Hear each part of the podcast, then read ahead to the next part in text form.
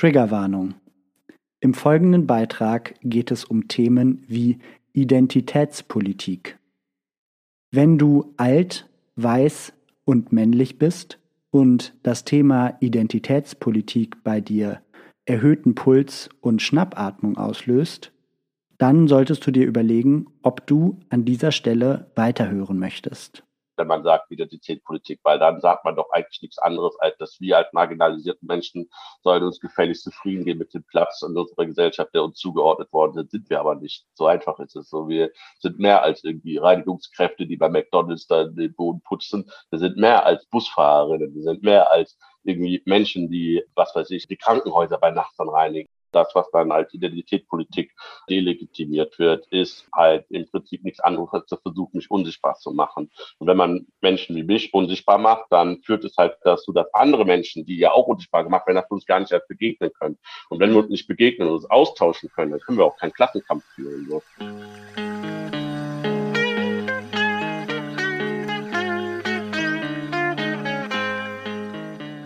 Hallo und herzlich willkommen zum Was tun Podcast.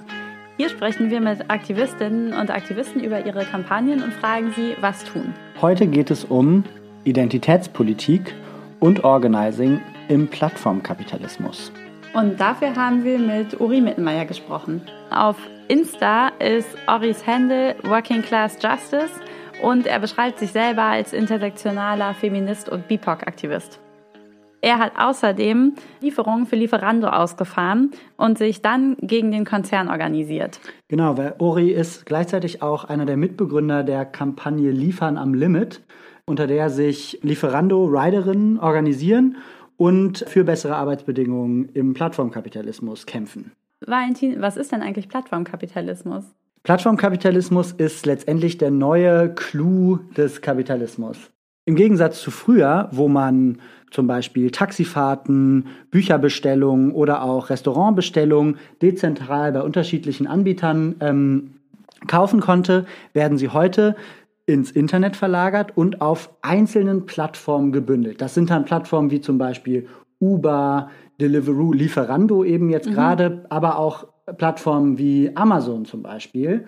Und diese Bündelung auf einzelnen Plattformen gibt natürlich den Konzernen, die dahinter stehen, wahnsinnig viel Macht gegenüber den Anbietern. Also Anbieter sind dann entweder die BuchhändlerInnen, mhm. die ihre Bücher über Amazon verkaufen wollen. Mhm. Ähm, es sind aber auch die TaxifahrerInnen, die über Uber jetzt praktisch Menschen kutschieren oder es sind die Rider bei Lieferando, die das Essen bringen. Mhm, genau, und einiges ist aber auch neu daran. Zum Beispiel, dass die Menschen, die da jetzt ihre Arbeitskraft anbieten, halt nicht mehr bei einem Arbeitgeber beschäftigt sind oder so, sondern dass in ganz vielen Fällen die alle als einzelne Subunternehmer arbeiten. Also sozusagen auf der arbeitnehmenden Seite so eine ganz starke Vereinzelung stattfindet und gleichzeitig alle total abhängig von dieser Plattform werden, weil halt die Arbeit Nehmenden sozusagen, sie brauchen, um ihre Arbeitskraft anzubieten und aber die Leute, die das Produkt wollen oder das kaufen wollen, auch total angewiesen sind auf die Plattform. Dadurch hat die einfach unglaubliche Marktmacht. Und was ich auch noch richtig krass finde, ist, dass es ja früher so war, dass du als lohnabhängig Beschäftigte in die Fabrik gegangen bist, um dann an den Maschinen, also dem produktiven Kapital, mhm. deine Arbeit zu machen und dafür bezahlt wurdest. Und Heute im, in der Plattformökonomie läuft das ein bisschen anders. Genau, jetzt ist es nämlich so, dass die Arbeitenden halt diese ganzen Produktionsmittel selber bereitstellen müssen. Also zum Beispiel erzählt Ori, dass die Fahrräder, mit denen die 100, über 100 Kilometer am Tag fahren, also wirklich unfassbar weit, die die Fahrräder selber bereitstellen müssen, für den Verschleiß selber aufkommen müssen, irgendwie selber klarkommen müssen, wenn das kaputt geht oder wenn Sie werden sogar dann auf ihren privaten Smartphones müssen sie die App installieren und ja. werden darauf getrackt und überwacht. Also echt abgefahrene Arbeitsbedingungen und auch nochmal ein abgefahrener Twist des Kapitalismus, irgendwie zu sagen, hier das Einzige, was wir noch bereitstellen, ist die Software und für alles andere sind die ArbeitnehmerInnen selber verantwortlich. Ja. Und auch im Plattformkapitalismus zeigt sich ein ja, sehr altes Strukturmuster kapitalistischer Produktionsweise, nämlich dass am meisten die Menschen ausgebeutet werden, die sowieso auch gesellschaftlich am meisten marginalisiert sind. Und das kann man auch bei Lieferando total gut sehen, dass es da halt bei den Arbeitenden genau auch die Überschneidung von Class und Race gibt. Also da arbeiten vor allem migrantisierte Menschen. Genau, und das zeigt uns letztendlich, währenddessen alle in den, in den Feuilletons weiße alte Männer über den Scheinwiderspruch zwischen Klassenkampf und Identitätspolitik streiten, in der konkreten aktivistischen Praxis sich das eigentlich alles ganz anders darstellt. Und deswegen dachten wir, sprechen wir mal mit jemandem, der wirklich was vom Thema versteht und haben mit Ori gesprochen, den wir euch jetzt im Interview vorstellen wollen. Genau, viel Spaß dabei. Hallo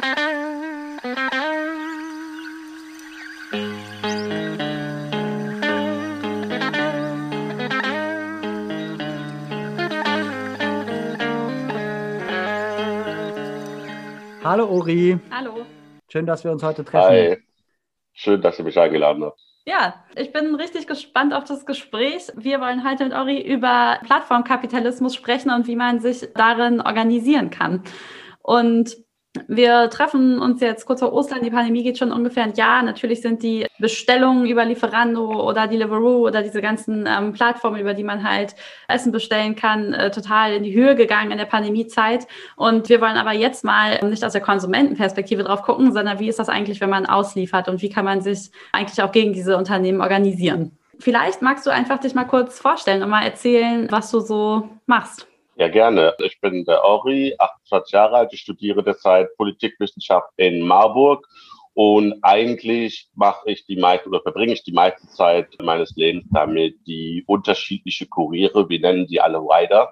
Deswegen werde ich den Begriff jetzt immer wieder mal Rider sagen, damit es das niemand verwirrt, damit die zu organisieren und zwar bei den Lieferdiensten Lieferando. Das machen wir aber schon seit ein paar Jahren. Vorher waren es äh, Fodora, dann Deliveroo und da Lieferando ja Fodora übernommen hat und Deliveroo sich äh, vor uns zurückgezogen hat, ist jetzt halt Lieferando gerade der Big Player. Und da kämpfen wir dafür, dass die demokratische Mitbestimmung an, angenommen wird. An sechs verschiedenen Standorten gibt es auch demokratische Mitbestimmung, aber längst nicht an allen.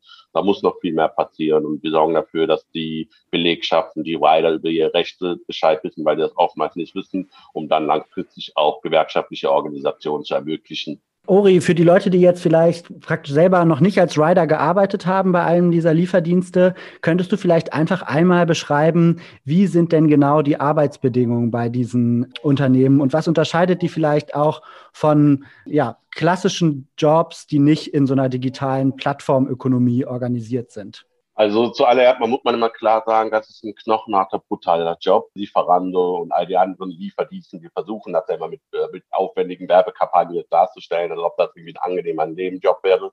Die Realität ist eine brutale andere. Die Realität ist die, dass die Fahrerinnen, auch ich habe vor ein paar Jahren Essen ausgeliefert, dass ich dann zu meinen Bestzeiten bis zu 100 bis 120 Kilometer pro Tag gefahren bin. Das waren dann 10 Stunden Schichten, egal ob es geregnet hat, egal ob es gestürmt hat, egal ob die Welt gerade untergangen ist oder irgendwie man das Gefühl hatte, man ist gerade in der Wüste unterwegs und wir mussten immer Essen ausliefern. Dann kommt hinzu, das eigene Handy muss zur Verfügung gestellt werden und da fängt eigentlich schon ja im Prinzip jeder dystopische Roman eigentlich damit an, dass man eine totale Überwachung über eine App zugeschanzt bekommt. Das heißt, Dein eigenes Handy ist dein eigener Vorgesetzter. Man wird 24-7 getrackt, überwacht und die Firma sammelt deine Informationen, wenn du als Rider keine Möglichkeit hast, darüber zu bestimmen, was mit deinen Informationen eigentlich passiert. Wir wissen bis heute immer noch nicht genau, was Lieferando und all diese anderen Firmen, und da kommen wir auch schon beim Knackpunkt der Plattformökonomie, was die eigentlich genau mit den Informationen machen. Das ist ein großes Problem.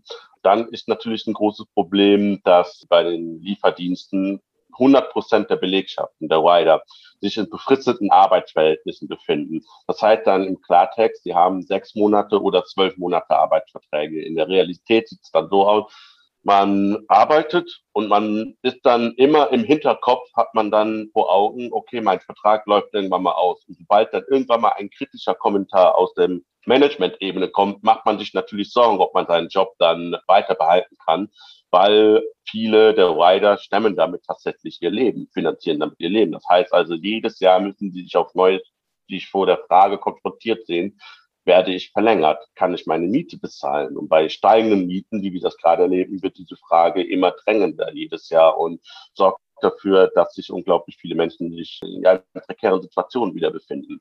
Jetzt kann man natürlich sagen, äh, ja, dann sucht ihr doch einen anderen Job aus. Jeder, der sich ein bisschen mit dem Arbeitsmarkt halt auskennt, weiß erstens, dass und viel, dass, dass wenn du nicht als weiß markiert gilt, dass du sowieso nur schweren Zugang zum Arbeitsmarkt hast.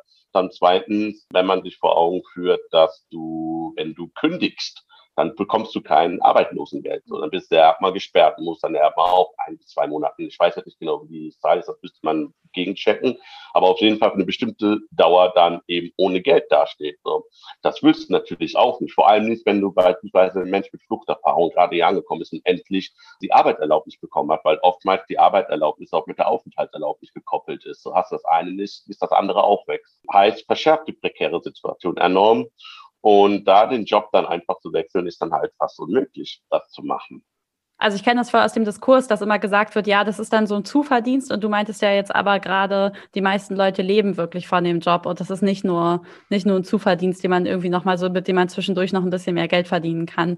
Vielleicht kannst du dazu noch kurz was erzählen und vielleicht auch, wie ihr das dann, also die Arbeitsbedingungen klingen jetzt schon so schlimm, dass es irgendwie klar ist, dass man sich organisieren will, aber auch, was dich dann zu dem Schritt eigentlich gebracht hat. Kurs dazu bitte dazu verdient. Das ist ein Mythos. Also das ist ein Mythos, der von den Lieferdiensten gerne befeuert wird. Natürlich kann man sagen, vielleicht ein Viertel der Menschen, der Studierende, machen das als Nebenjob, die hauen aber nach zwei, drei Monaten schon ab, weil die dann merken, okay, Winter ist vorbei, ist nicht so geil, dann wenn Hagel ins Gesicht fliegt und dann irgendwie dabei versuchen, mit auf einer glatten, rutschigen Straße dann zurechtzukommen. Das ist dann halt echt nicht so schön. Und was dabei auch sehr oft vergessen wird, ist, ja, es gibt einige Studierende, die den Job machen, aber das sind dann vor allem Ausländer, also wirklich so die aus dem Ausland dann hier hinkommen und auch hier ist die Regelung äh, eigentlich auch meiner Meinung nach eine menschenverachtende Regelung, nämlich dass äh, Menschen aus dem Ausland, die hier studieren, müssen einen bestimmten Betrag auf dem Konto haben, der halt astronomisch hoch ist und der wird dann gesperrt. So, da haben sie keinen Zugriff halt drauf. Das heißt, sie müssen irgendwie an Geld halt rankommen und dann sind dann so Jobs wie die Parando, die ja niedrigen Einstieghürden halt haben. Das heißt, du musst ja nichts anderes sein, als äh, dich zu registrieren, deine Kontaktdaten anzugeben. Du kriegst eine App, das wird dir auf ein Handy runtergeladen und dann äh, kannst du praktisch schon eigentlich anfangen zu arbeiten. Jetzt mal so ganz vereinfacht dargestellt. Natürlich nimmst du dann den Job, vor allem wenn dann so Unternehmen die versprechen, dass du schnell an Geld rankommst, dass du flexibel sein kannst, da kannst du nicht groß wählerisch sein. Und dann ist das halt natürlich das, was Lieferando dann halt bewirbt, Deliveroo, dass man dann schnell für nebenbei das machen kann. Aber viele Fahrerinnen machen das jetzt vor allem mit Blick auf die Corona-Krise, das auch als Zweitjob, als Nebenjob, aber buttern auch schnell 20, 30, 40 Stunden rein. Ich habe damals den Job gebraucht, weil ich an der Abendschule mein Abitur nachholen wollte und das ist mein Traum. Ich wollte unbedingt studieren, konnte aber nicht studieren, weil ich kein Abitur hatte. Also habe ich das in der Abendschule in Köln nachgeholt. Aber da war das Problem, dass ich keinen Anspruch auf BAföG erstmal hatte. Man musste so eine bestimmte Anzahl an Semestern absolviert haben, bevor man Zugriff auf BAföG bekam, was auch irgendwie ziemlich ähm, hart war. Also hatte ich keine andere Wahl. Ich musste die bittere Pille schlucken und habe gesagt, gut, dann nehme ich Lieferando, weil alle anderen Arbeit, Arbeitgeberinnen wollten mir keinen Job geben, weil das dann die Arbeitszeiten sich kollidiert hatten mit den Unterrichtszeiten. So, also blieb mir keine andere Wahl, die bittere Pille zu schlucken und habe dann irgendwie zehn Stunden gefressen, um dann 17 Uhr direkt nach der Schicht abends bis 22, 23 Uhr äh, Abendschule zu machen, dann bis Mitternacht, zwei, drei Uhr nachts noch zu lernen und dann am nächsten Morgen wieder neun Uhr oder so aufstehen, zehn Stunden Schichtenball anhalten. Das ging dann über Jahre halt hinweg. Und das zeigt, dass es extrem schwierig ist, auch aufzusteigen, wenn man nicht mal diesen Begriff mal benutzen möchte in, diesen, in, in dieser Gesellschaft, weil da so wahnsinnig hohe Hürden sind. Ja, und dann kommen wir eigentlich auch zum Punkt, warum ich mich organisieren wollte. Weil wir tatsächlich, ich muss auch ehrlich sagen, ich vergesse mittlerweile, wann wir uns genau angefangen haben zu organisieren. Ich, sage, ich will immer so vor einem Jahr sagen, aber das ist schon längst mehr als vor einem Jahr. Das ist ja, glaube ich, schon vor drei oder vier Jahren jetzt passiert. Auf jeden Fall, ich glaube, vor drei Jahren im Dezember ist die ganze Lage ein bisschen eskaliert. Und zwar, wir hatten unsere Gehälter nicht ausgezahlt bekommen. Wir hatten keine vernünftige Winterklamotten bekommen. Mussten alles selbst finanzieren. Und wir hatten das bereits schon in dem vorangegangenen Winter schon so ähnlich erlebt. Und da hatten wir das Problem, dass, das machen übrigens viele Unternehmen in der Plattformökonomie gerne, dass sie versuchen, das zu verkaufen, das seien so Startups. Und durch Startups macht man nun mal Fehler, so deswegen heißt es ja auch Startups. So, das ist so Mythos. Und in dieser Rhetorik haben sie es damals schon geschafft, um so ein bisschen besänftigen, dass wir gesagt haben, gut, okay, Scheiße passiert so, ihr seid ja gerade so im Aufbau begriffen und ähm, jeder macht mal Fehler, äh, aber korrigiert das bitte schnell. Und ein Jahr später ist aber dieselbe Scheiße wieder passiert und dann waren wir halt weniger nachsichtig und haben es auch konfrontiert und da wurde uns einfach gesagt, naja, ihr habt doch wenigsten Weihnachtsgeld, das waren wahrscheinlich 150, 200 Euro ausgezahlt bekommen, damit könnt ihr wenigstens Heiligabend so auf dem Wiesn feiern. Und dachten uns halt auch so, ist das euer Scheiß Ernst? Also, nee, äh, haben wir, wir, wir brauchen das Geld, so, das bringt uns 200 Euro, wenn die Miete anklopft, so, unseren Vermieterinnen juckt das nicht, was da abgeht. Ja, und dann standen wir halt vor der Wahl. Entweder kollektiv kündigen oder halt irgendwie was anderes machen. Wir wussten aber nur damals nicht, dass es Gewerkschaften gab oder dass man überhaupt irgendwie sich da wehren konnte. Das war gar nicht auf dem Schirm. Wir hatten Glück, dass wir einen Kollegen hatten, der uns darauf hingewiesen hat. Der gesagt hat, Moment, Leute, ihr habt eine Möglichkeit. Ihr geht damit Deliveroo auf den Sack, wenn ihr alle auf einmal austretet, keine Frage, aber das war es halt auch schon. Dann stellen die neue Leute halt einfach ein, easy. Oder ihr äh, organisiert euch gewerkschaftlich und dann könnt ihr solchen Lieferdiensten dauerhaft auf den Sack gehen. Und ich glaube, ich muss da nicht betonen, dass das dann damals für leuchtende Augen jedenfalls in der Gruppe gesorgt hat, bei der Vorstellung, dass wir etwas anderes tun konnten, dass wir vielleicht doch nicht so wehrlos waren. Aber wir waren skeptisch, weil Deliveroo hatte nämlich zuvor schon versucht, so eine Art Fake-Community aufzubauen, in dem sie dann so mit, mit einer perfiden Rhetorik, also eine Mischung aus Rhetorik und psychologischen Kniffen, äh, versucht hat, eine Art solidarischen Geist für Deliveroo Riders herzustellen, die, die dann halt die ganze Zeit meinten, ey, ihr seid krasse Piraten der Straße, ohne euch würden wir jetzt gar nicht stehen. Also ne, die, die, diese Mischung aus so äh, Zuckerbrot und, und Peitsche-Rhetorik, sondern um dann am Nebensatz dann halt zu sagen, aber leider müssen wir die Bedingungen jetzt noch mal ein bisschen härter anziehen, damit wir Fedora äh, an Fedora vorbeiziehen können. Deswegen bitte bemüht euch doch statt der üblichen 15 Minuten nur 10 Minuten zu brauchen beim Ausliefern. Also sowas halt. Ne? Und das hat ja auch eine lange Zeit dann auch bei uns funktioniert, bis wir dann immer mal einfach illusioniert waren, gesagt haben, haben wir keinen Bock mehr drauf. Und dann, als der Kollege uns nämlich dann erzählt hat, naja, die Gewerkschaften in der Community sind ja solidarisch, waren wir natürlich dementsprechend skeptisch, weil wir dann uns gedacht haben, nee, wir haben dieselbe Scheiße bei Deliveroo erlebt, warum sollten wir das jetzt äh, den Gewerkschaften halt glauben? sind so eh alles nur White People. Also waren uns halt echt zum großen Teil einfach nur weiße Menschen, die irgendwas erzählt haben. Haben aber gedacht, gut, wir geben denen eine Chance.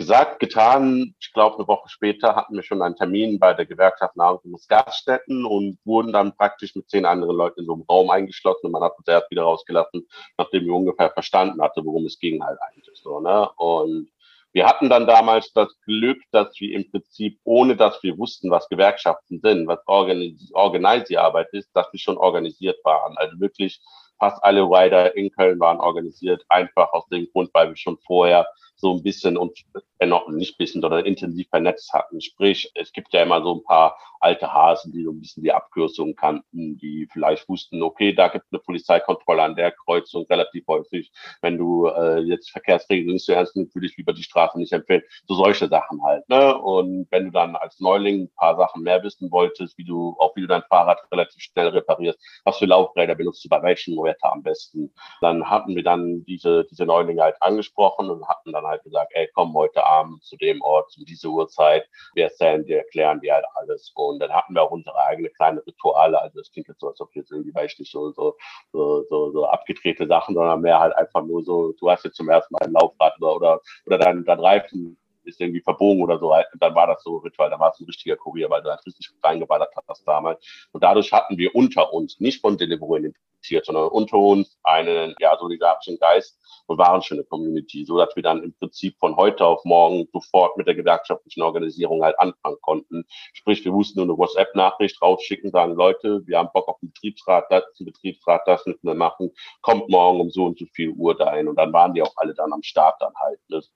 Das heißt sozusagen in der Organisierung hattet ihr schon, es gab sozusagen so eine Rider-Community äh, sowieso schon untereinander unter euch und dann waren ein paar von euch bei der Gewerkschaft und ihr wurdet praktisch überzeugt, dass das eine gute Sache ist und dass sie solidarisch mit euch sind. Und dann konntet ihr die, die anderen praktisch auch noch überzeugen, mitzumachen. Eben. Und wir hatten halt schon, also wir waren auch zufälligerweise auch die alten Hasen damals, mhm. so dass man uns vertraut hat halt einfach. Und dann kamen dann auch irgendwie, ich glaube, fast 90 Prozent aller Paare, das waren damals zwischen 200, 300 Leute, in Köln sind dann auch tatsächlich dann so wir mal, es gibt ja so drei Phasen, die man ja durchziehen muss. Halt, ne? Man muss ja erstmal die Belegschaft fragen, wollt ihr überhaupt einen Betriebsrat? Ja oder nein?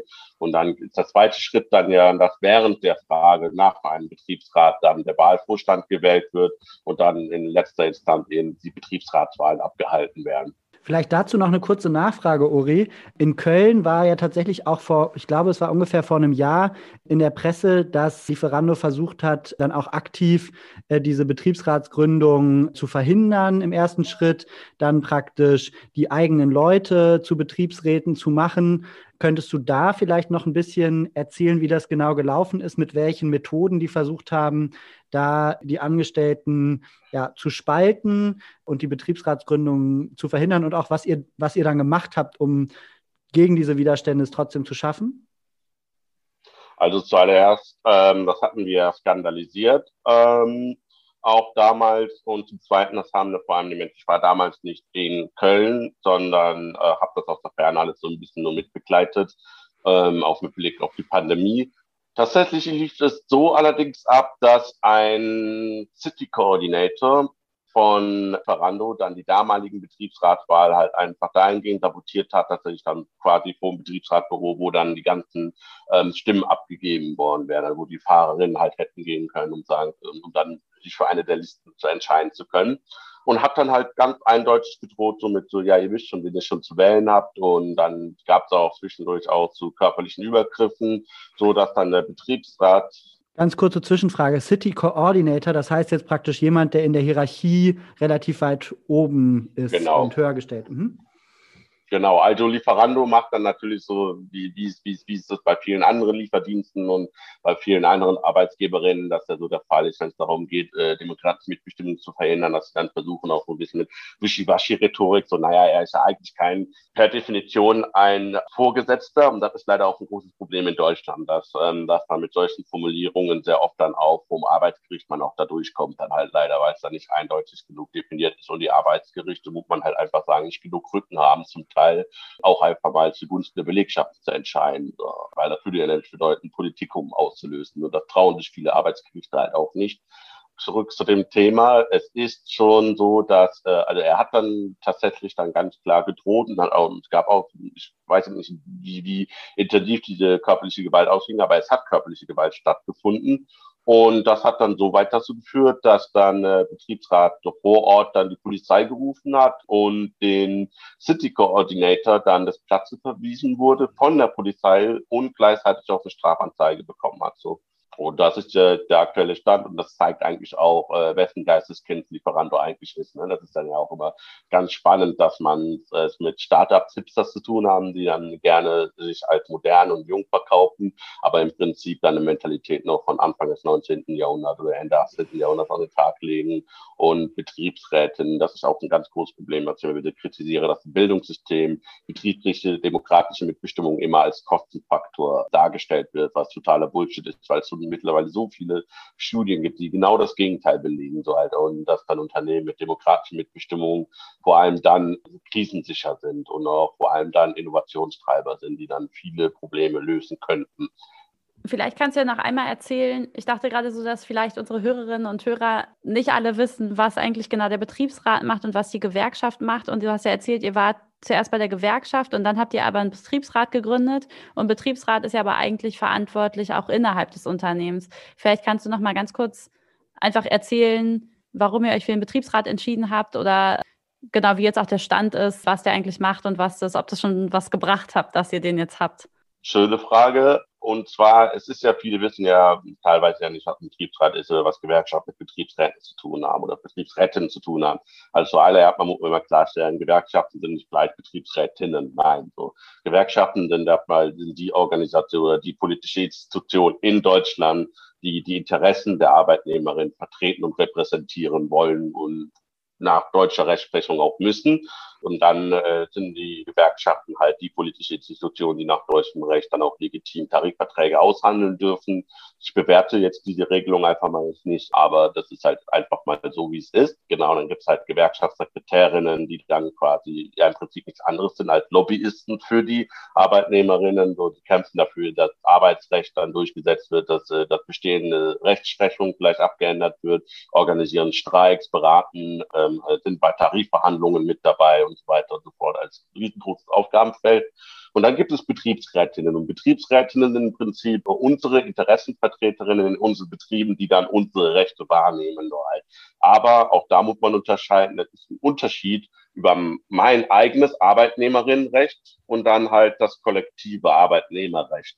Was ich damit konkret meine, ist, ein Betriebsrat kann dann beispielsweise nicht unbedingt darüber entscheiden, ob, weiß ich jetzt nicht, ob ich jetzt als Einzelperson eine Beförderung verdient habe, weil ein Betriebsrat muss dann uns alle in einem Betrieb repräsentieren. Das heißt, er muss dann eher dann gucken, gut, wenn der Arbeitgeber jetzt sagt, haben wir alle, die jetzt einen Hutrahmen bekommen, jetzt ab sofort Pudding.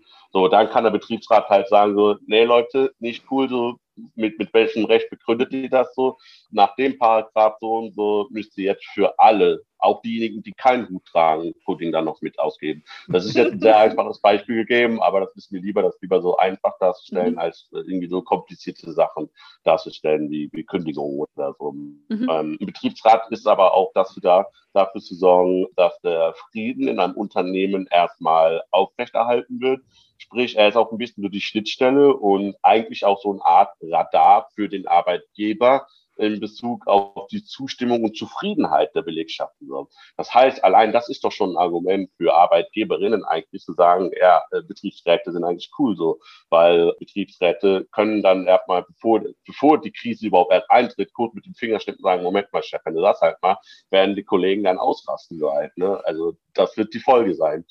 Also man könnte da auch stundenlang noch weitersprechen. Betriebsrätinnen haben aber auch, und das ist gerade in der Plattformökonomie besonders wichtig, und auch wenn man jetzt auf Umweltschutz dann halt eingeht, haben Betriebsrätinnen ganz viel Einfluss darauf, wie die Arbeitsschutzbedingungen, wie die Umweltschutzbedingungen in einem Unternehmen oder in einem Betrieb dann äh, ausgestaltet werden. Das heißt, der Chef muss dann auf die Vorschläge hören, die ein Betriebsrat halt angibt und sagt beispielsweise hör mal, diese Form der Heizung benutzen Benzin, das geht nicht mehr, das ist nicht umweltschutzfreundlich, das, es besteht auch ein Arbeitsschutzrisiko dabei. Und dann muss der Arbeitgeber da nicht auf den beugen, da kann er sich eigentlich nicht dagegen stellen. So. Und das sind dann halt auch, wie zeigt auch, wie essentiell auch demokratische Mitbestimmung ist in Betrieben, wenn man dann auch will, dass wir langfristig Umweltschutz und, und die ganzen Klimaschutzkämpfen bewältigen.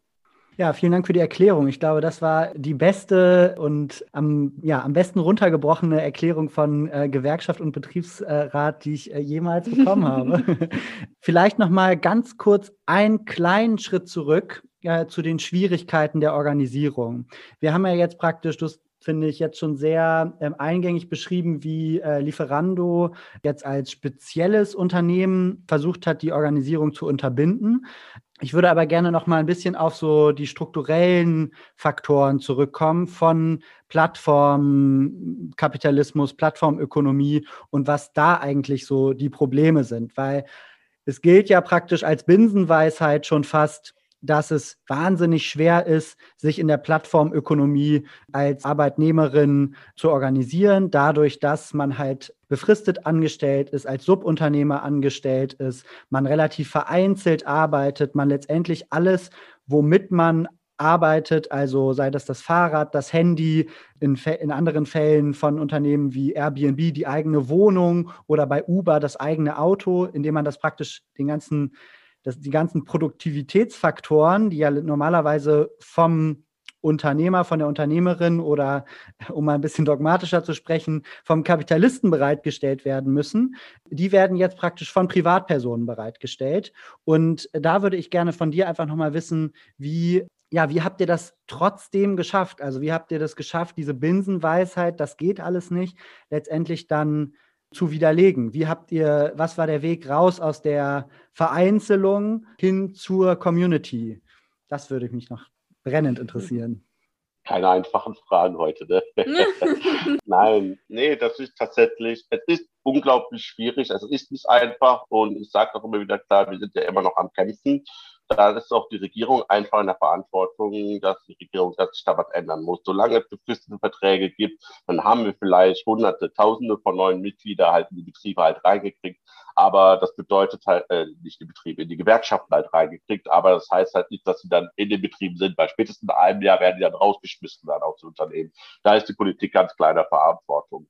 Und solange die das nicht macht, dann äh, legitimiert die Regierung auch solches Handeln.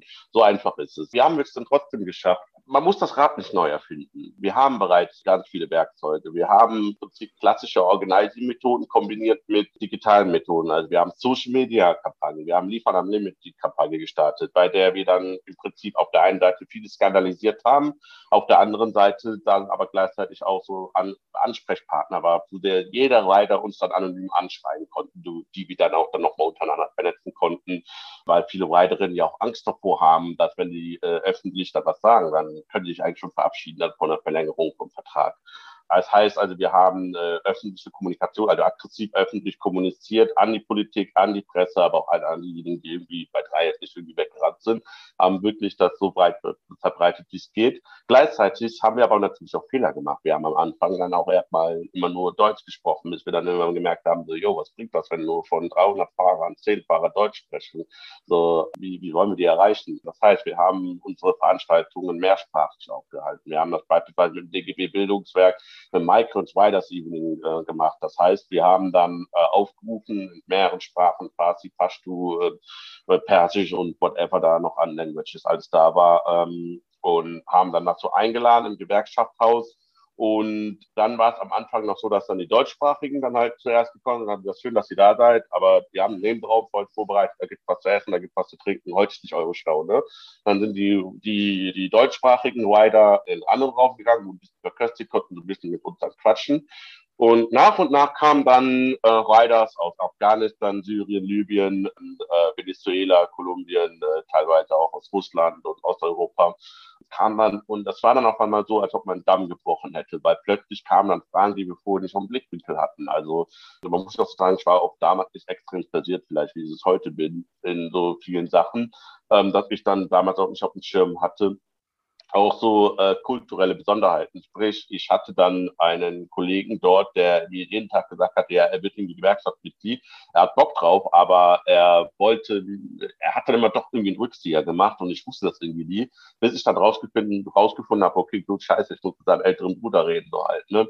Also habe ich mit dem älteren Bruder geredet, so. Und äh, ältere Bruder war dann auch sehr skeptisch, weil äh, da, wo er halt herkam, ähm, Gewerkschaften ähm, eine ganz andere Bedeutung hatte, dass äh, äh, Gewerkschaft etwas Gefährliches ist, dass das ja was Mafiöses ist, dass wenn du dann halt nicht wusst, dass du eine Kugel im Kopf bekommst, deswegen lieber den Kopf runterhalten und bloß nicht auffallen. Und dann war es dann schon so, dass äh, als wir ihm versichern konnten, dass das tatsächlich sicher sicher ist, hat es dann dazu geführt, dass nicht nur er, sondern einfach die komplette Familie, es waren dann irgendwie acht oder zwölf Leute, alle gleichzeitig damit eingetreten sind. Also, dass man dann quasi nicht so auf die deutsche brutale, direkte Art so halt, ne, so, so direkt mit den Menschen, sondern auch vielleicht so ein paar andere Sachen mit berücksichtigt, hat man Familie mit berücksichtigt, hat man vielleicht bestimmte, ähm, hat man berücksichtigt, dass wenn du aus bestimmten Regionen kommst, wo Gewerkschaften halt eher der Feind sind und nicht dein Verbündeter, dass der halt mal daran arbeitet oder vielleicht einfach mal irgendwie mit bestimmten, wir hatten auch mit ein paar Frauen zu tun gehabt,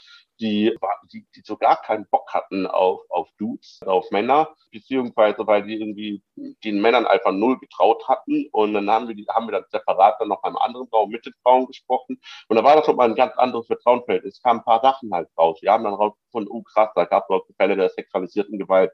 Dann sind wir, äh, das haben sie sich aber nicht getraut, äh, das auszusprechen, weil erstens konnten nicht gut Deutsch und wir hatten aber nicht die, die Ressourcen zu die Sprache, über die sie verfügten, mussten halt ja mal Dolmetscherinnen dann halt besorgen, so dass wir dann im Vertrauensverhältnis sprechen konnten, so dass wir dann auch hart durchgreifen kommen. Und dann sind wir auch hart durchgegriffen. Haben wir auch gesagt, ey, du hast ja nichts verloren. Und also sprich, Mehrsprachigkeit hat dann so vieles geholfen. Und als wir dann immer mal auch angefangen haben, statt so Dolmetscherinnen einzusetzen, sondern tatsächlich unsere Riderinnen, die Türkisch sprechen konnten oder so, oder, Russisch oder so, dass wir die dann angefangen haben zu involvieren, konnten wir noch mal ganz andere Lebensrealitäten sichtbar machen. Wir konnten dann auch bestimmte Rituale, wie du bei, was weiß ich, ich, ich, ich komme aus dem, ich bin Deutschen, ich bin Senegalese und ähm, Im Senegal gibt es einfach nicht die linke Hand, so. aber äh, wenn du die linke halt hast, bist du unten durch halt. halt so einfach ist es. Ähm, so solche Kleinigkeiten, die wir dann mit Riderinnen, die dann aus bestimmten Regionen kommen, dann halt auch bestimmte Codes, Verhaltenscodes dann auf dem Schirm hatten, so dass wir nicht dann einfach so mit, die, mit dieser deutschen Überlegenheit dann direkt in so ein Fettnäpfchen reingetreten sind, sondern halt einfach sensibilisiert waren, ohne dabei irgendwie rassistisch zu handeln, zu agieren oder irgendwie, das bemerke ich nämlich leider Gottes in vielen sozialen Bewegungen, vielen äh, politischen Institutionen, Organisationen, dass dann ich kann es halt nicht anders nennen, so White Savior-Komplex halt so ein bisschen so äh, zutage kommt. So dieses, dieses, ja, ich komme aus Deutschland, das ist die westliche Welt, das ist die demokratische Welt und ich weiß besser und deswegen habe ich jetzt den Durchblick und gehöre mir am besten zu, was für dich am besten ist, wo ich denke so, na Mann. Das habe ja. ich mich ein bisschen in Rage geredet, sorry. so. Total, ich finde es total spannend. Auch ich muss jetzt gerade so dran denken, dass ich das oft kenne aus so, ähm, sonst auch aus Organizing-Perspektiven, dass man so sagt, man muss die Community kennenlernen, in der man ähm, aktiv sein will und die man organisieren will. Und ich fand es jetzt total spannend zu hören, dass das ja sozusagen, was du jetzt erzählt hast, aber erstmal ja keine Community im Sinne von, ich gehe in einen Stadtteil und organisiere dann die Leute und die Leute, die da wohnen, sind auch alle so ein bisschen äh, dann sozusagen ähnlich sind, sondern dass das halt nochmal ganz andere Netzwerke sind und stellt es mir auch mega mega interessant und mega spannend vor, so die ganzen verschiedenen Leute so kennenzulernen, auch mit ihren verschiedenen Lebensrealitäten in Deutschland. Genau, aber vielleicht ist die, ist deine Beschreibung des White Savior Komplexes. Ich musste direkt schon ein bisschen an, an eine nächste Frage denken, nämlich wie das eigentlich mit den Gewerkschaften ist. Weil es ja auch so ein bisschen dieses Vorurteil gegenüber Gewerkschaften gibt, dass die einfach vor allem weiß sind, auch äh, Berufsgruppen, wo viele migrantisierte Leute ähm, unterwegs sind und arbeiten, irgendwie nicht so richtig organisieren. Genau, und du hast jetzt aber eigentlich irgendwie auch erzählt, dass ihr gute Erfahrungen mit Gewerkschaften gemacht habt oder euch in deren Räumen getroffen habt. Und mich würde einfach interessieren, ihr hattet ja offensichtlich diesen einen Kollegen, der den Kontakt erstmal hergestellt hat, aber auch wie das dann gelaufen ist und wie eure Erfahrungen ähm, da so waren. Also meine Erfahrung damals war natürlich pure Skepsis so und ich hatte auch eigentlich keinen Bock drauf damals, weil ich war zum Punkt so, ähm, ich hatte keinen Bock mehr. Ich, ich wollte einfach nur weg von der Scheiße. So. Und habe mir aber gedacht, gut, mein Gott, ich habe morgen eh nichts zu tun und dachte mir dann, okay, dann gehe ich dann jetzt halt einfach hin und höre mir einfach mal an, was da war. Dann, halt, dann, dann, dann bin ich im Gewerkschaftshaus, die Tür geht auf und dann siehst du erstmal auf nur vier, fünf weiße Menschen. Da war ich dann auch so, okay, gut, let's get over with this habe mich hingesetzt und habe zugehört. Und dann, klar, war das dann halt immer noch sehr skeptisch, weil es ist halt, aber da wäsche ich jetzt die komplette Linke halt einfach bewusst und kritisiere die jetzt einfach mal damit. Und natürlich gibt es Ausnahmen und es trifft nicht auf alles zu, aber es ist ein generelles Problem in meiner Wahrnehmung in der politischen Arbeit, gerade der linke Szene, dass ein gewisses Überlegenheitsgefühl so ein bisschen so, so herrscht. So, ne? so, so, ich habe Zugriff auf diese Theorien, ich habe diese Theorie verstanden ne? und äh, ne, das, das, also deswegen habe ich halt auch die Wahrheit für mich gebracht betrachtet. So, wenn das halt anders siehst, tut mir leid, da bist du, bist ein Bauer und musst halt noch lernen, bevor du mit mir irgendwie diskutieren kannst und so. Und so ein Vibe hatte ich am Anfang erstmal auch gehabt, dass auf der einen Seite zwar schon irgendwie die Bemühung da war, zu sagen, ey, wir sind hier, wir sind für euch da. Aber auf der anderen Seite war dann doch irgendwie so ein gewisses Überlegenheitsgefühl, die, ich will jetzt nicht sagen, dass das so eine Eigenschaft von People of Color ist, aber es ist schon in meinem Gespräch mit vielen anderen POCs und DOCs und DPOCs wir haben so, so, so einen gewissen Radar so dafür schon so entwickelt, dass man so unterschwellig irgendwie spürt und fühlt, so, dass dein Gegenüber dich doch nicht so für 100 Prozent voll nimmt, vielleicht so für, für 90 Prozent, aber nicht für 100. So, so und dass dann auch vielleicht auch so bestimmte Vorurteile noch einfach da sind. Und da war dann bei mir persönlich, ich kann nicht für die anderen sprechen, die damals dabei waren, aber für mich noch eine sehr starke Abwehrhaltung. Aber da waren zum Glück zwei äh, Gewerkschaftssekretäre, die sehr geduldig waren und auch ermutigt haben, empowered haben, die halt auch äh, gesagt haben, ey, ja, zu, zu viele Weiße, äh, zu, äh, es gibt zu viele Vorurteile, da hast vollkommen recht, aber wir müssen, wir wollen es ändern und das geht nur, wenn wir halt Zusammenhalt machen und dann haben die dann auch äh, wirklich unendlich, also wirklich fast schon Engelsgeduld an den Tag gezeigt, nur dass sie quasi auf mein Misstrauen, mein Skepsis halt abgebaut haben. Und ey, ganz klar, Gewerkschaften wie alle anderen, es gibt keine einzige politische Institution, bis auf die DDIF vielleicht, die halt nicht einfach komplett von Weißen durchdrungen ist. So halt. Also das mhm. ist ein ganz großes Problem.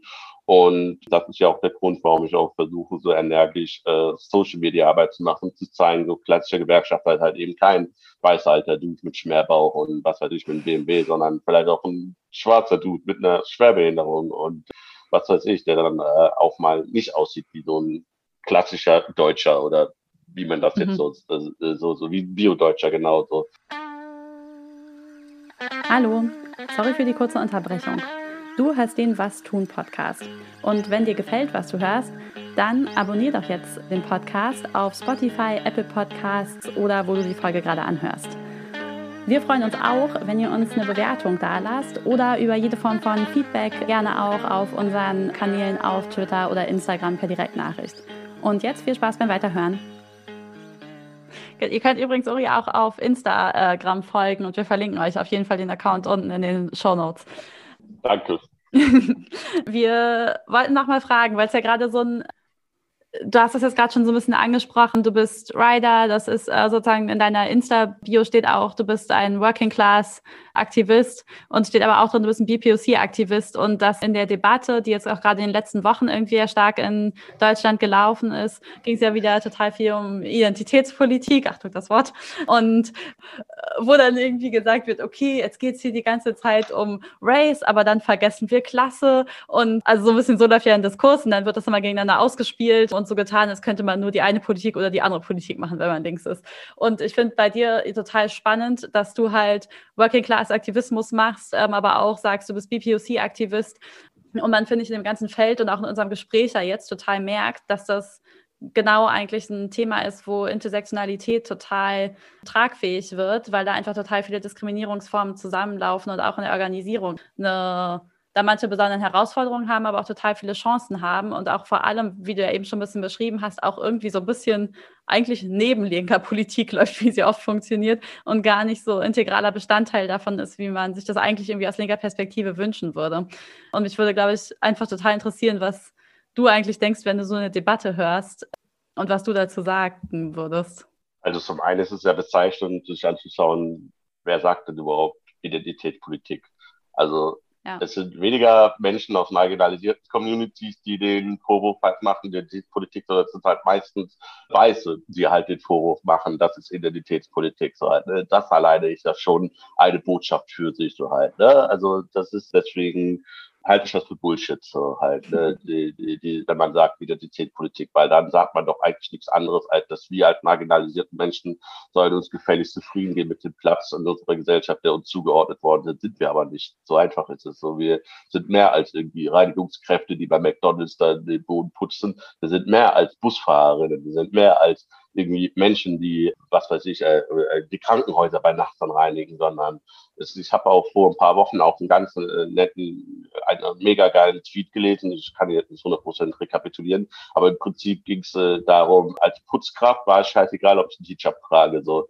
Aber jetzt, wo ich Rechtsanwältin bin, jetzt, wo ich Zahnärztin wäre oder Doktorandin werde, ist Hijab auf einmal ein Problem so. Und das fasst es doch eigentlich alles zusammen. So, es fasst halt mhm. auf, auf der einen Seite Klassenbewusstsein zusammen und gleichzeitig aber auch halt ähm, die Identität halt zusammen und beschreibt halt auch das, was ich dann beispielsweise in meinem Leben in Deutschland erfahre. Ich habe ähm, mit Klassenkampf lange Zeit gar nichts zu tun gehabt, aber Identität war schon immer eine Frage gewesen. Ich bin in einer weißen Familie aufgewachsen. So. Ich bin schwarz, der einzige Schwarz in der Familie. Ich musste dann halt erstmal verstehen, wer ich überhaupt bin. So, ich bin kein Weißer. Mhm aber ich bin auch nicht per se so ein, so ein Schwarzer, sondern wer bin ich jetzt überhaupt? So meine Vorbilder. Ich hatte zwei Möglichkeiten. Entweder nehme ich dann irgendwie, weiß ich nicht, so ein, so ein, so ein, so ein, so ein Fußballer, so der, der, der white as fuck ist, so was soll ich mit Also kann ich nicht, mit nichts anfangen. Oder ich nehme Vorbild 50 Cent P. Diddy oder sowas. Aber auch da waren dann irgendwie problematische Bilder und auch da haben dann mhm. viele rassistische Untertöne gespielt. Und da muss ich dann irgendwie versuchen, erstmal zu entdecken, wer bin ich denn überhaupt? Heißt also, Identität ist unglaublich wichtig. So, und das, was dann als Identität Politik delegitimiert wird, ist halt im Prinzip nichts anderes als der Versuch, mich unsichtbar zu machen. Und wenn man Menschen wie mich unsichtbar macht, dann führt es halt dazu, dass andere Menschen, die ja auch unsichtbar gemacht werden, dass wir uns gar nicht erst begegnen können. Und wenn wir uns nicht begegnen und uns austauschen können, dann können wir auch keinen Klassenkampf führen. So.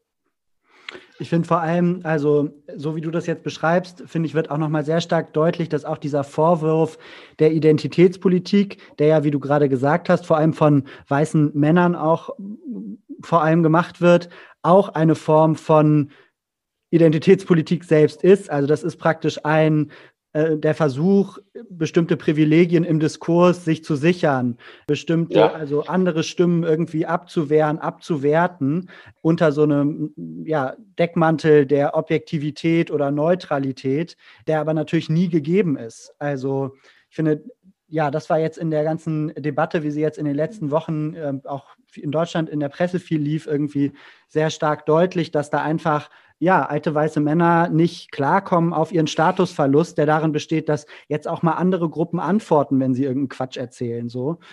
Ja, und ich finde halt, auch total spannend an dem, was du jetzt gesagt hast, so ergänzend zu dem, was Valentin gerade schon meinte, dass es ja oft auch diesen, dann sozusagen von genau diesen Leuten dieser Unterschied gemacht wird zwischen, so geht es jetzt nur um Sichtbarkeit und nur um Anerkennungspolitik oder geht es jetzt mal so um die harten materialistischen Umverteilung, ähm, Umverteilung bla bla bla, also ähm, wo die dann immer so tun, als hätten sie das Monopol auf die Umverteilungspolitik und alle anderen würden nur Anerkennungs- und Sichtbarkeitspolitik machen. Und gerade in dem Beispiel, was du aber genannt hast, finde ich halt, ja. kommt das auch nochmal total klar zusammen, weil es geht halt auch um Jobs, die unsichtbar gemacht werden oder um Menschen, die dann auch noch in Jobs arbeiten, wo der auch gerade meint, ist, wenn man nachts das Krankenhaus reinigt, dann sieht natürlich niemand die Arbeit, die man macht und dann sieht auch niemand die Person, die die Arbeit macht. Und bei den, finde, ein bisschen ist das ja bei den Riders auch so ein bisschen so ähnlich sozusagen. Die fahren halt durch die Stadt, dann sieht man kurz eine Person, die das Essen bringt, aber man sieht halt auch nur das, die bringt das Essen, nicht die hat das Essen gemacht und äh, sozusagen auch, das hat ganz viel auch mit Wertigkeit von äh, Berufen zu tun, die man denen zuspricht und ob man sich die Mühe machen möchte, die alle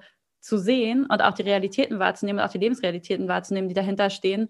Ähm, oder ob man das, ob man in einer Position ist und in einer Redaktion arbeitet oder in so einer privilegierten gesellschaftlichen Position arbeitet, dass man sich halt leisten kann, das auszublenden. Du hattest vorhin einen Satz gesagt mit Statusverlust von weißen Männern. Meiner Meinung nach es ist kein Statusverlust. Das Einzige, was sich für weiße alte Männer geändert hat, hat, dass der Widerspruch halt auftritt. Aber, mhm. und das ist ja das, was weiße Männer dann immer direkt nicht, äh, alte, weiße alte Männer, so, ich meine, nicht keine Sorge, ähm, dass, äh, äh, dass sie dann davon sprechen, ich habe meine Macht wird irgendwie beschnitten oder so, weil wir mal halt angucken, so an allen Schaltstellen der Macht sind immer noch weiße alte Männer halt so besetzt. So, das, das, deswegen finde ich dann auch immer, dass man mhm. so ein bisschen so differenzierter, dass man sagt, dass eine, eine gefühlte Statusverlust. Aber die in der Lebensrealität sieht es ja nochmal anders aus. Sie sind ja immer noch da. Sie entscheiden immer noch. So. Das Einzige, was halt eben nicht ist, dass sie dann halt jetzt einfach Scheiße labern können. Entschuldigung für das Französische, aber dass sie einfach nur äh, die Scheiße vom Himmel runterlabern können, ohne dass dann irgendeiner widerspricht. So. Das sehen wir doch am besten in den ganzen Mediendebatten, in den ganzen Talkshows so halt. Ne? Das, sind immer noch dieselben alten weißen Dudes oder jetzt letztens beim, ich weiß nicht, WDR, ZDF, da ist dann diese eine Dame von diesen, diesen Philosophien Magazin, die in dieser ähm, ähm, ähm die letzte Instanz?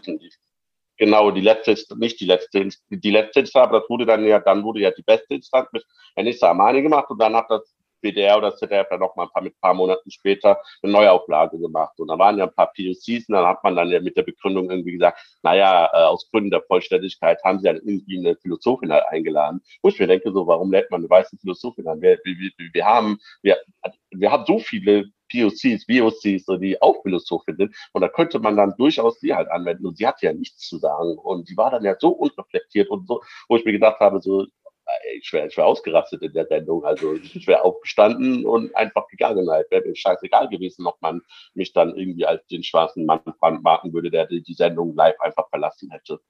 Also ich fand es gerade nochmal voll gut, was du gesagt hast, auch zu so, die Leute haben halt reell keinen Statusverlust, weil wir auch ne, wenn man dann sozusagen materiell nochmal guckt, wer bestellt eigentlich, äh, zum Beispiel sozusagen jetzt mal auf dieses äh, Lieferbeispiel bezogen, so wer bestellt eigentlich das Essen und wer liefert eigentlich das Essen, so das sind Sachen, die ja auch allein von der Sichtbarkeit im Diskurs und wir wissen auch um die Lebensrealitäten von anderen Leuten und wir hören auch die Perspektiven von POCs oder von WOCs oder sozusagen anderen Leuten, das ist davon halt irgendwie noch gar nicht eingeschränkt oder betroffen oder so, sondern das ist eine Realität, die immer noch weiter genauso existiert.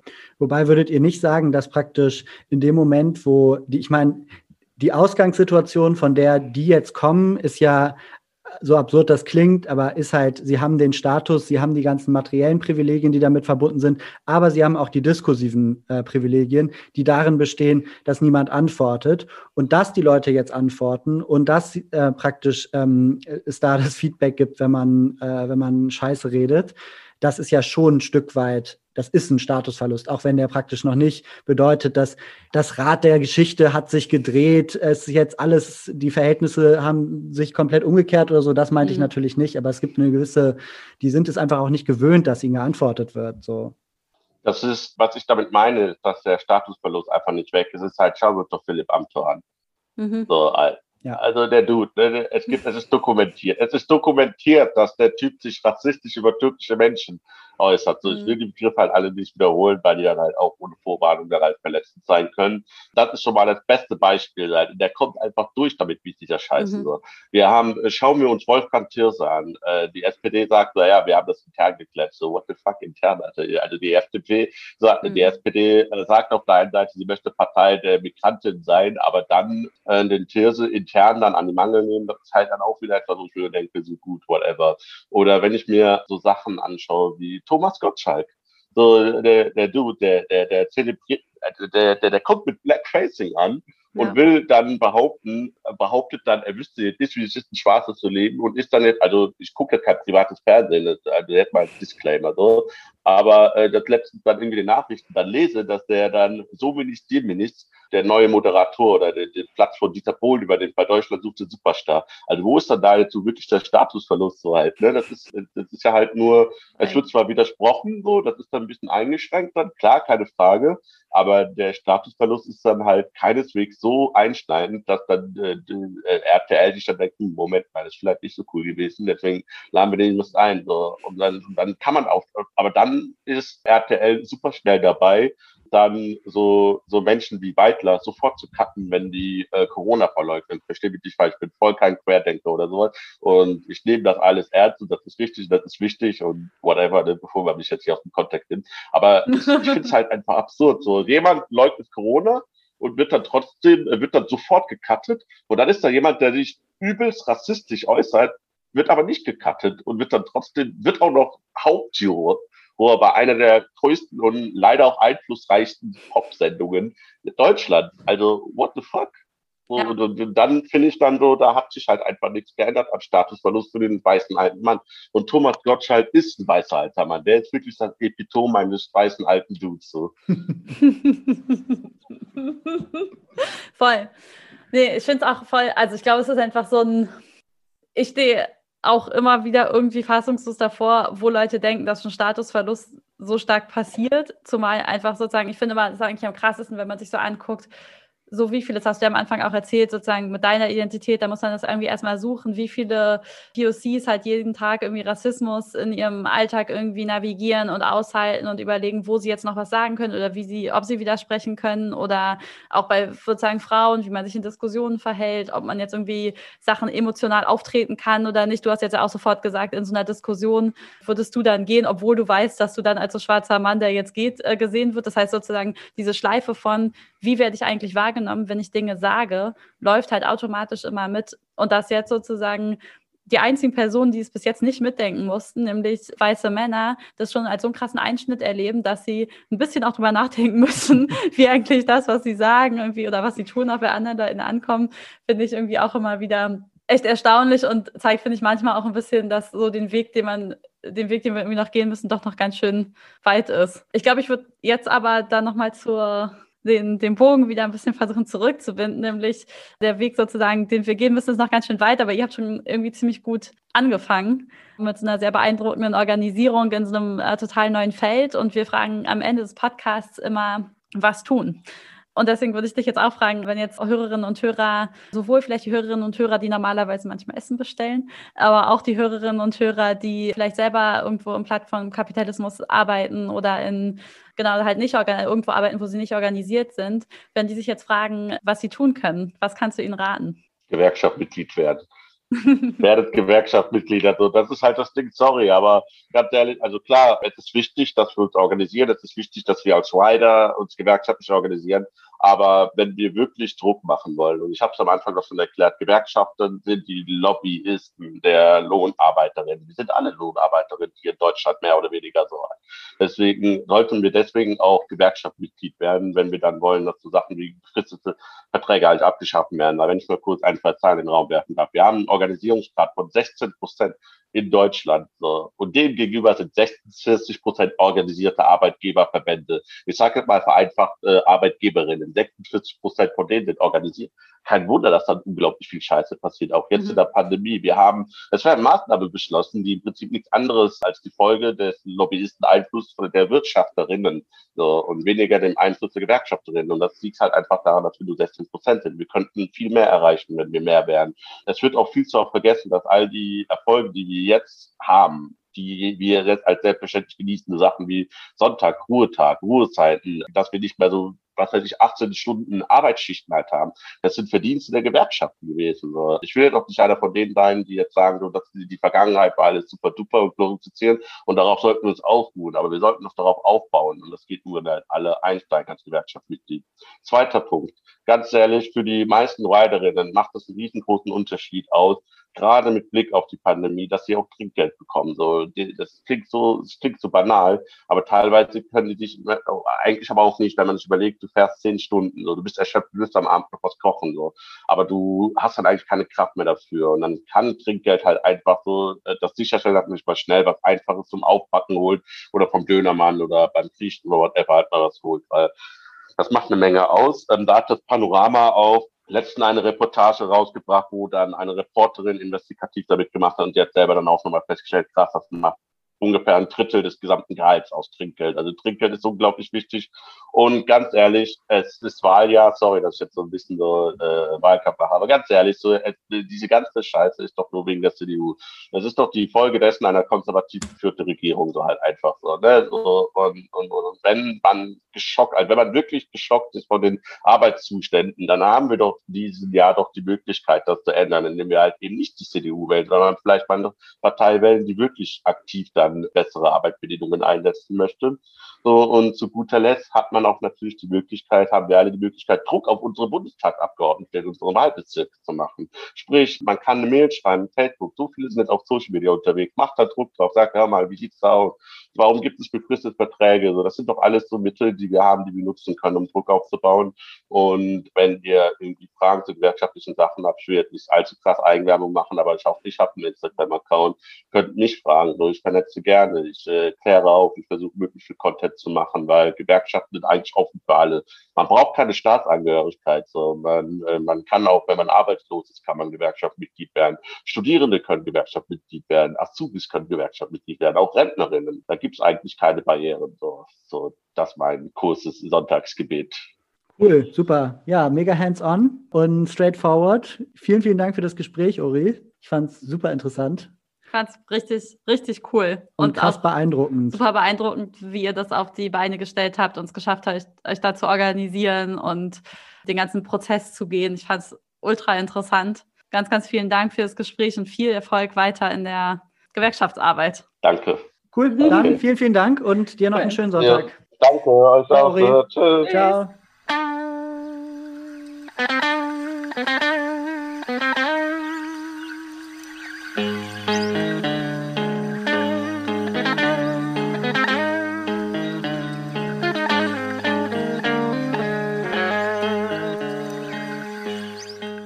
Sind wir wieder.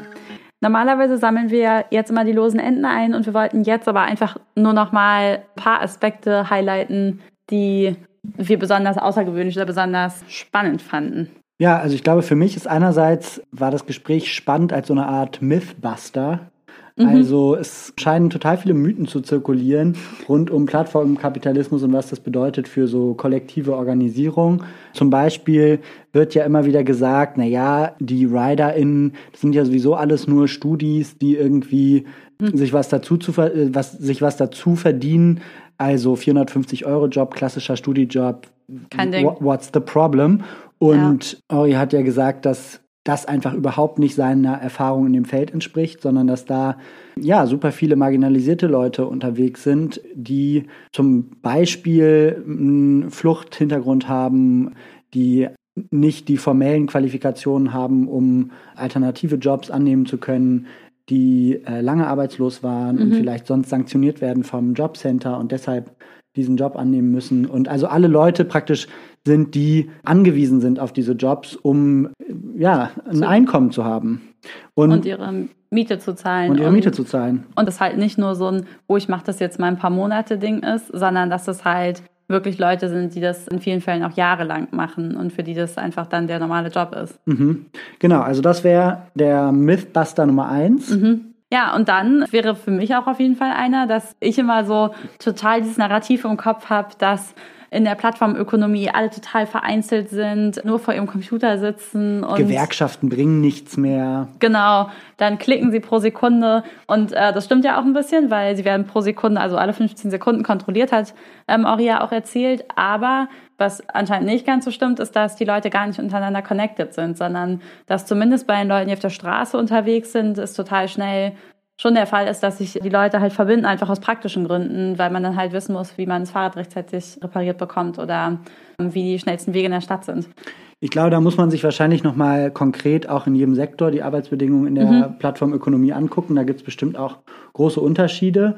Aber es gibt zumindest die Möglichkeit und im Fall von Ori haben sie die ja dann auch einfach aktiv hergestellt. Also so Community Work gemacht, damit ja. es dann die Basis gab, auf der man sich weiter organisieren kann. Und ich finde, es zeigt vor allem, es ist möglich. Also vielleicht ist der Mythos dann auch Teil des gegnerischen Narrativs, weil es ist natürlich völlig klar, dass wenn man behauptet, alles wäre so schwierig zu regulieren und ähm, sowieso ähm, die Gewerkschaften mhm. bringen nichts mehr, dann schafft man einerseits eine Situation, wo viele Leute das Problem politisch gar nicht angehen, weil mhm. es als so schwierig gilt. Mhm. Und andererseits auch eine Situation, wo es für, und das hat Auris Erzählung ja auch sehr gut ver veranschaulicht letztendlich, wo es für viele Leute, die in dem Feld arbeiten, so scheint, als würde es überhaupt nichts bringen, sich gewerkschaftlich zu organisieren, Fein. auch wenn das nicht der Fall ist. Vor allem. Und ich finde, das ist für mich auf jeden Fall noch ein drittes Takeaway, was sicher auch nicht überall und immer so ist, aber dass in diesem Fall wirklich die Gewerkschaft total viel gebracht hat und ja. dass es total viel Sinn ergibt, sich dann zusammenzuschließen, zur Gewerkschaft zu gehen, bei den Termin zu machen und wenigstens mal auszuloten, was da eigentlich geht. Und auch nochmal apropos Räume, an denen man sich vernetzen kann. Ne? Also die haben sich in den Räumen der Gewerkschaft getroffen. Ja, voll, die voll. haben die Mittel der Gewerkschaft genutzt für Dolmetsching mhm. und, und so weiter. Also das sind praktisch alles Sachen, da gibt es wahnsinnig viel Infrastruktur, auf die man sich beziehen kann ja. und auch wahnsinnig viel Wissen, was sich über ein Jahrhundert letztendlich angehäuft hat, dass man jetzt da zu Rate ziehen kann. Ne? Ja, voll. Ich wollte gerade sagen, aus alt macht neu. Es haut nicht so ganz hin, aber auf jeden Fall. Old but gold vielleicht, ja. Old but gold, vielleicht, ja. Genau, dann passt aber eigentlich Organisierung auch schon, finde ich, gut zum zweiten Takeaway, nämlich das ist einfach ein super gutes Beispiel für Organizing und wie Organizing gut funktionieren kann. Sozusagen angefangen bei den Netzwerken, die es einfach schon gibt und die schon über diese Chatgruppen auch vernetzt waren oder über Leute, die sich halt einfach kannten und getroffen haben, bis hin aber auch zu dem, zu der sozialen Infrastruktur mit den mit den alten Hasen, die dann aber auch ein guter Anknüpfungspunkt waren, um die Leute zu organisieren. Ja, da gibt es ja tatsächlich so in der ähm, Organizing-Literatur oder so dem, was man da so zu lesen kann, ähm, ja immer wieder auch dieses Konzept des Organic Leaders, also mhm. so einer organischen Führungsposition, äh, Führungsperson, die wahnsinnig zentral ist dafür, eine ganze Belegschaft ins Boot zu bekommen für einen Streik zum Beispiel. Mhm. Und das sind in, in Oris Erzählung ja letztendlich genau diese alten Hasen. Die sind schon länger da, alle kennen die, viele geben auch was auf deren Wort, auf deren Meinung und darüber sind sie dann auch die so in der Pool-Position letztendlich für Organisierung und können ähm, ja. die Leute reinziehen. Ja, ja. Also genau die Leute mit dem Netzwerk und auch so ein bisschen der sozialen Autorität. Genau. Ja, von denen ist Ori auf jeden Fall auch einer. Ja, würde ich auch sagen. Ja, und dann vielleicht noch als letztes Takeaway. Also wir haben ja an mehreren Stellen im Podcast auch immer wieder oder in der Podcast-Folge immer wieder über diese Identitätspolitik-Diskussion geredet. und ähm, ein Punkt, der oder ein Schlagwort, was da ja immer wieder gefallen ist und auch fällt, ist Intersektionalität. Intersektionalität oft besprochen als so eine Art theoretisches Konzept und so weiter, aber hier zeigt sich was ganz anderes daran. Nämlich, dass das für die Organisierung auch einfach wirklich ein guter Skill ist. Also Ori erzählt dann ja davon, dass sie einmal auf diese eine Familie oder auf diesen, ähm, diesen einen Kollegen haben, wo er dann irgendwann feststellt, ah ja, richtig, okay, ähm, bei dessen Hintergrund muss ich halt die Familie fragen und dann tritt aber auch gleich die ganze Familie ein, also sozusagen wie den Zugang zu einem neuen Netzwerk erkennen.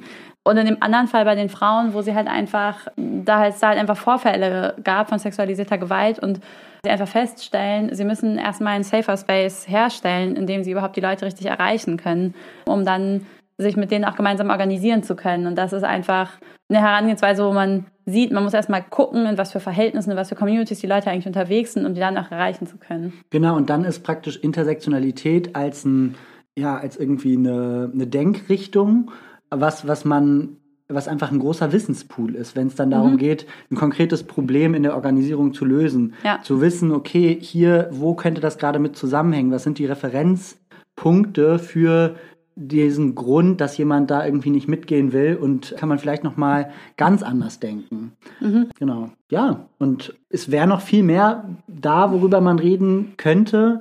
Gleichzeitig. Ihr habt es ja selber gehört. Ihr habt selber gehört und das Gespräch war einfach schon relativ lang. Deswegen dachten wir, wir belassen es vielleicht einfach mal bei so ein paar Highlights, die uns noch mal im Nachgang gekommen sind. Genau. Und bedanken euch, dass ihr so lange zugehört habt und sagen damit Tschüss und bis zum nächsten Mal. Tschüss.